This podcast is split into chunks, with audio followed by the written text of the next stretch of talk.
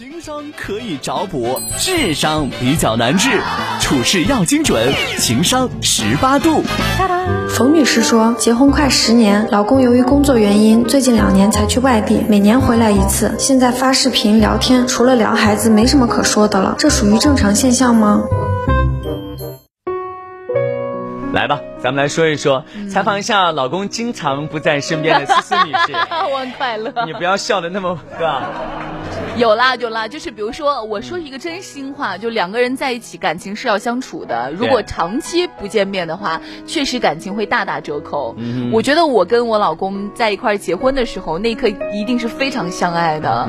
但是因为我们俩因为工作的原因，一个月只能见一面。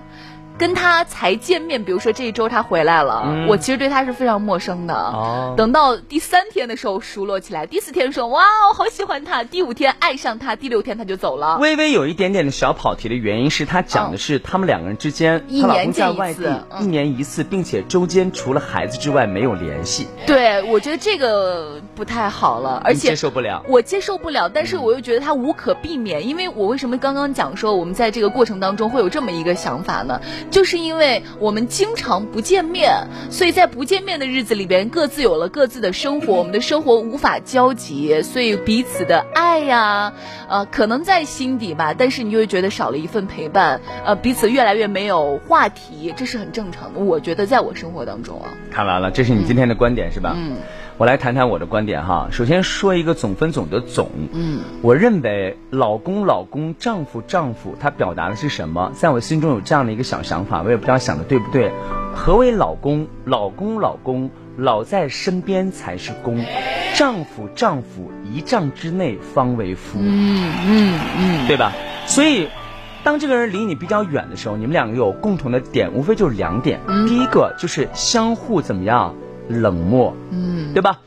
不理解对方，也不想去走近对方，甚至希望对方先扑向我，这种感觉会形成一种概念，这种概念就是我且等着凑合着过吧，我也不离。第二种方式就是大众非常了解的，那就是离。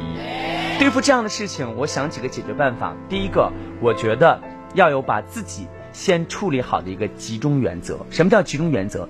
前几天我跟思思还在探讨一个问题：当你对一个人过分关注的时候，简称集中，也就是你的思想跟情绪全部扑到一个点上。这个时候，你基本上会达到一种忘我的状态。对，当你完全忘我的时候，你会怎么样，朋友们？你会马上或者即将或者有可能失去自我。嗯。所以，当两个人分开的时候，第一个我们要保持的就是千万不要失去自我。你要保持自己那种本真和独立性的原则。这种独立性的原则不是说孤独，而是从内心里面要学会慎独，要让自己有自己的一方小天地。首先，思想上我是饱满的，而不是我的思想嫁接在他的每一个行为点上，这样你人生是匮乏的。第二个，我想要跟你说的是。千万不要两个人有任何的冷漠，也不要去猜忌对方。这位朋友讲的就是猜忌，说为什么除了孩子就怎么怎么样了？两个方面原因，第一个你感觉到的东西是对的，第二个你感觉到的东西不对，是吗？是，无非就这两种嘛。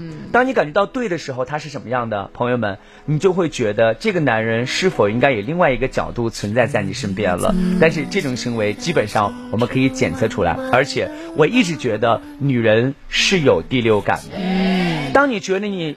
猛猛的往上扑，甚至我原来有一个身边的好朋友，她给她的老公打电话，隔了一个月打通了，讲上没有几句话，她觉得她老公对方好像爱答不理的，她这个时候她就直接问了，说，你看你到底咋了？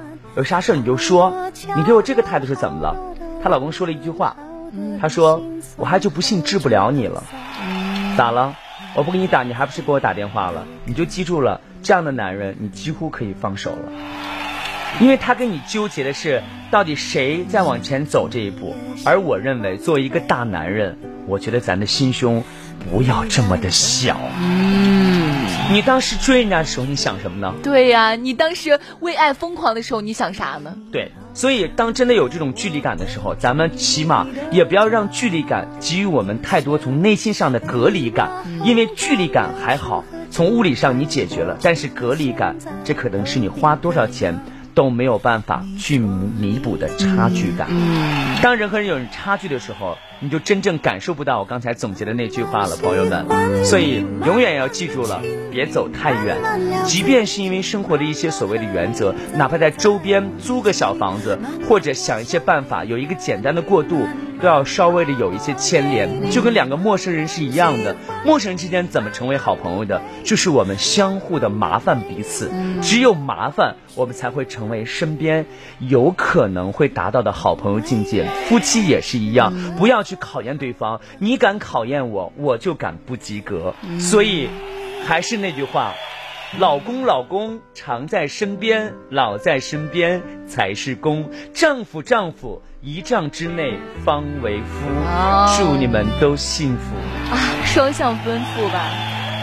晚餐后的甜点就点你喜欢的吧，今晚就换你起床的右边睡吧，这次。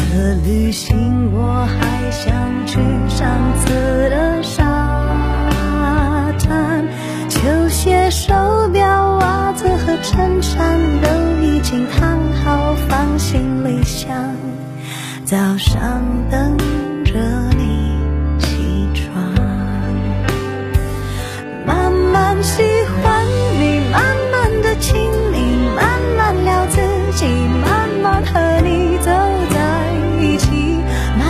我想配合你，慢慢把我给你，慢慢喜欢你，慢慢的回忆，慢慢的。